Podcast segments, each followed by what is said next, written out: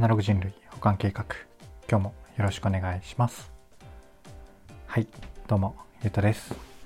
この番組は聞いてるだけでほんのちょっと IT リテラシーがアップしちゃう。そんなお得なお話を日々しているラジオになってます。たまたま聞いちゃったよって方も少しだけでも聞いてくださると嬉しいです。はい。ということで今日は何の話をしようかなっていうとおとといと真逆の話、インスタグラムさんそうじゃないっていうテーマでお話をしてみようかなと思います。いつも通り流れでなんとなく聞いてください。はい。ということで、早速本題に入っていきたいんですが、まあ、今日初めて聞く方もいらっしゃるかと思うんで、一瞬だけこのタイトルの回収というか、タイトルの補足をすると、実はおとといの配信でですね、結構インスタグラムとうとう来たかとかタイトルにつけたりとか、まあ、これからめっちゃ楽しみだなっていう話をしてたんですよね。で、そっちの話は何かというと、えっと、ニュース的にはインスタグラムにあのショッピング機能、まあ、インスタグラムの中にショッピング機能が完全に入って決済まで完了できてプラスでインスタグラム内でアフィリエイト機能まで入ってくるよっていう結構刺激的なニュースをご紹介したんですよね。で今回は何かっていうと、まあ、個人的にはなんか違うなと思ったのでそのタイトルを入れたんですが、えっとまあ、そんなニュースの元ネタが一つありますと。でそれは何かというとと、ホームのフィード、まあ、Twitter とか、まあ、なんかの SNS やっていただいていたらインスタやってなくてもイメージできるかと思うんですが、なんかホームの画面みたいなタイムラインみたいなものが、まあ、どこのアプリもあるじゃないですか。で、インスタグラムでいうそのホームのフィードっていうのに、いろいろ最近ね、近年テストをされてるわけなんですが、まあとうとうね、このフォームのフィードにさりげなく間におすすめ投稿を混ぜるらしいよってていうニュースを見かけたんですよね。これどう思いますか？僕はこれめっちゃ絶対嫌だなと思っちゃったので今回の配信のテーマにしてみたんですよね。で、まあ話し始めちゃってるんですけど、ちょっとこれについて今日は理由とか、えっ、ー、と、まあどうなってほしいのかな僕はっていうところをね、ちょっと話せればなと思っております。ちょっとね、一緒にこう考えながら、まあユーザーとしても、まあ使ってなくてもね、使っててもどちらでもいいんですけれども、まあ、要はどんな状態かっていうと、まあ、ホームのフィードタイムラインに自分がフォローしていて、まあ、能動的に見たいと思っているものではない広告というわけではないと思うんですけど、まあ、広告はもともと間に入ったりするんですけどそれにプラスして、まあ、なんか人気の投稿とかそういうものの意味合いですかね、まあ、インスタグラムがこうまあ、うんまあ一言では言えないような複雑なね、まあ、これはねすごいアルゴリズムを駆使して、えっと、あなたにぴったしなおすすめの投稿だよっていうのを間にね混ぜこぜでやってくるっていうそんな感じらしいです。はいで、まあ、これをね、ちょっと、うん、どう感じるかをね、皆さん、うん、考えていただきつつ聞いていただきたいんですけど、まあ、僕はなぜめちゃめちゃこれが嫌かっていう話をすると、これはね、僕の、あくまで僕個人の使い方なんですが、本当に、うんまあ、これに尽きるなっていうところで、まあ、要は、うんまあ、フォローしてる人を見たい時と、おすすめを見たい、おすすめとか、まあ、何か探索してるとか、検索してる時って、本当に目的が明確に僕の使い方の限りは違うんですよね。要はまあ、フィードを見るときは僕は広告はまあノイズだと思っているので、普通に、えっと、フォローしている友達とかの投稿をバーッと見てみんなの近況とか、うん、まあ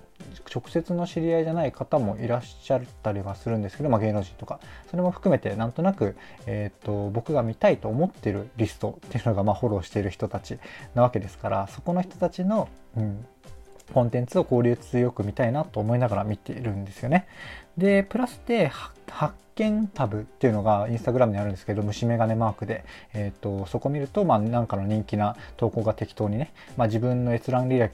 履歴とか、プロフィール情報とかからいろんなね、えー、と情報を拾ってインスタグラムがリコメンドを並べていて、まあ、そこからなんとなく見る時とかあとはあの検索？普通に何かキーワードで検索をしてそれを見るっていう場合がね結構発見タブって呼んでるんですけどあの虫眼鏡のボタンを押して検索をしたりするんですよね。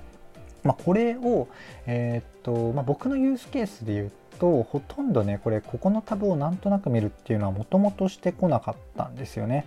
で多分このテストをするってことはえっと、こういう感じで虫眼鏡のタブをなんとなくこう眺めて眺めてなんとなく時間を過ごすとかこれちょっと説明失念してたんですけど最近インスタグラムさんがやってたテストとしてはテストというか、まあ、最近の、えっと、正規の仕様でいうと、えっと、ホームのフィード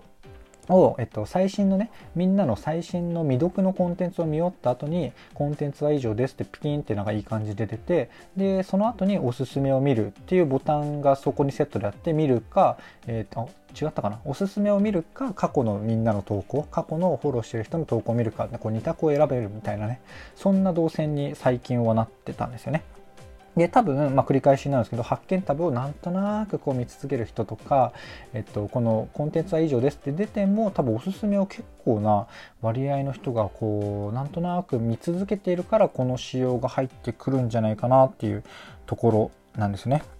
あ、ちょっと完全に失念してたんですけど、これはまだ正式に、えーと、本当の機能として間違いなく入ってきますよっていうものではなくて、英語圏のうんユーザーに実証実験的になんとなくまあなんとなくじゃないか、えっ、ー、とテスト的に、えーと、この機能を試してみて反応を見るっていうフェーズみたいです。なので、えっ、ー、と僕もそうなんですけどあのこれこのニュース見て聞いてめちゃめちゃ嫌だなと思った方はちょっとねまだご安心ください。っていうところは補足させていただきます。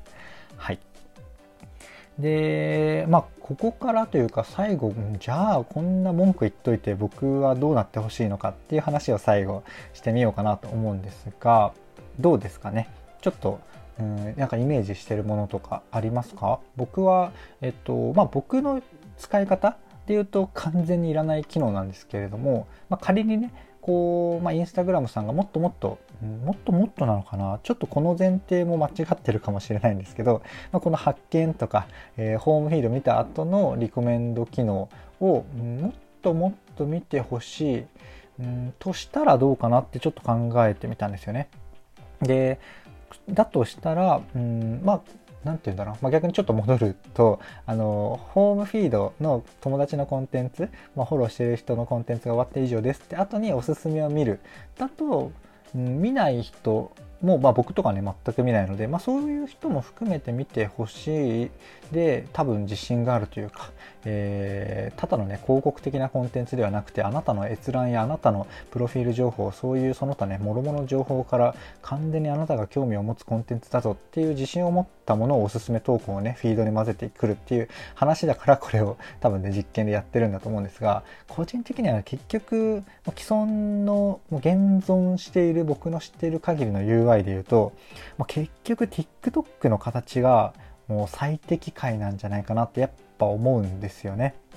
で、TikTok ね、かなり若い子向けのアプリっていう感じがまだ、まだ今、まあ、めっちゃ噛みましたね。まだまだ否めないので、ちょっとだけ補足をすると、TikTok はね、どうなってるかと言いますと、あのー、まあ、ホームというか、まあ、いろんな投稿を見るボタンというかタブのところがあって、その中で、えっと、フォローしてる人を見るか、おすすめを見るかっていう2択になっていて、そのデフォルトがね、なんとね、おすすめの方がデフォルトなんですよね。面白いですよね。あの、なので、なんか投稿して投稿じゃないフォローしている人を見るよりも優先的におすすめを見せる仕様になってるし使う方も多分、うんと、それで満足しているしそれをメインに多分時間的にも使っているっていう状況なんですよね。でこれ TikTok の方の話になっちゃうんですが、まあいいか。ちょっとだけ続けていくと、おすすめを見ていてもね、ちゃんとフォローしてる人はいい感じの塩梅でね、入ってくるんですよ。なので、おすすめというタブ選択をしている状態なんですけど、いい塩梅で逆に、えっと、投稿、投稿じゃない、フォローしている人が入ってくるっていう状態なんですよね。だから、まあ、うん、気分としてはやっぱめちゃめちゃ受動的な形でなんとなく見る中に、えー、っと友達の方が出てきたりとか、まあ、フォローしてるインフルエンサーみたいな人が出てくるみたいな。そんな感覚ですね。なのでなんかまあ繰り返しの言葉になるんですけどインスタ僕の使い方のインスタよりも TikTok のメインの使い方とかもしかしたらこのインスタのこの若い人たちとかの使い方特にかもしれないですけど僕よりもっともっとこうなんとなく触ってなんとなく見ている、まあ、より受動的な形が、メインの使い方になってるのかなっていうのがこのテストからちょっと想像しうるお話なんですよね。あなたはどんな感じで TikTok またはインスタまたはえっと、各種 Twitter など SNS お使いですか？僕はもう多分まあ、TikTok とかがより受動的な SNS ではあるんですけれどもやっぱりどの SNS も結構能動的に使ってるなっていうところがあってそれが多分マジョリティじゃなかったりするのかなとは思うんですがこれ何だったっけかな？これまた最後一瞬だけ全く別の雑談なんですけどスマホ脳か。スマホ脳っていう書籍めちゃめちゃ話題になりましたけどあなたは読みましたか？これね是非ね、あのー、読んでない方ねまあ、特に今回中身について言及する話ではないんですけど是非読んでいただきたいなという書籍の一つでございます。でねその中にとまあ、明確な文章とかは全く覚えてないんですけれども SNS との付き合い方について書いているところがあったんですよね。で、結論というか一番大事なところ何言ってたかっていうのがパッと出てこないのがあれなんですけど、まあ、SNS は気をつけろって話があって、結構ね、こう能動的に、もう発信側というか、こう、まあ、そっち側で使う方がいいよっていう、使うんだったらね、っていう話が結構印象的だったんですよね。なのでその話でいくと,、うんとまあ、インスタとか TikTok っていうのは、えーとまあ、このインスタっていうのはねどうなんだろうな、まあ一昨日話した方で言うとクリエイターをより支援する形を促進させるって話なので、まあ、発信側をより支援するっていうところではあったんですけどなんか今回のこの機能的なところで言うとなんか非常に受動的な使い方を促進するようで、うん、スマホ脳の本的に言うと結構怪しい機能になってくんじゃないかなっていうところが僕のあの所感だったりします。はい。そんなところでね、えっ、ー、と、今回ね、何でしたっけ？インスタグラムのこの、えっと、おすすめ投稿っていうものをホームのフィードに入れる実験をね、するらしいっていうのをネタにね、ちょっと話してみましたが、いかがでしたでしょうか？ぜひね、えっと、このニュース、元ネタのニュースは URL 貼っておくので、ちょっとご覧いただきながら、ご自身でも考えてみていただく時間をね、取ってみると嬉しいです。取ってみると、取っていただけると嬉しいです。はい。というところで今回の配信以上なんですが、いかがでしたでしょうか？こんな感じで僕の配信では Web とかアプリとかテクノロジー的なテーマを題材にしつつですね、どちらかというとセットでお話しする僕のの、えっと、周辺の知識とか感想とかね、妄想の話、そちらがメインの番組となっております。ちょっとでも良かったかなとか、役に立つなと思ってくださった方がいらっしゃいましたら、いいねとか、フォローとかコメントやレターをいただけると嬉しいです。はい。というところで、今回の配信以上とさせていただきます。最後までお聴きいただきありがとうございました。ではまた。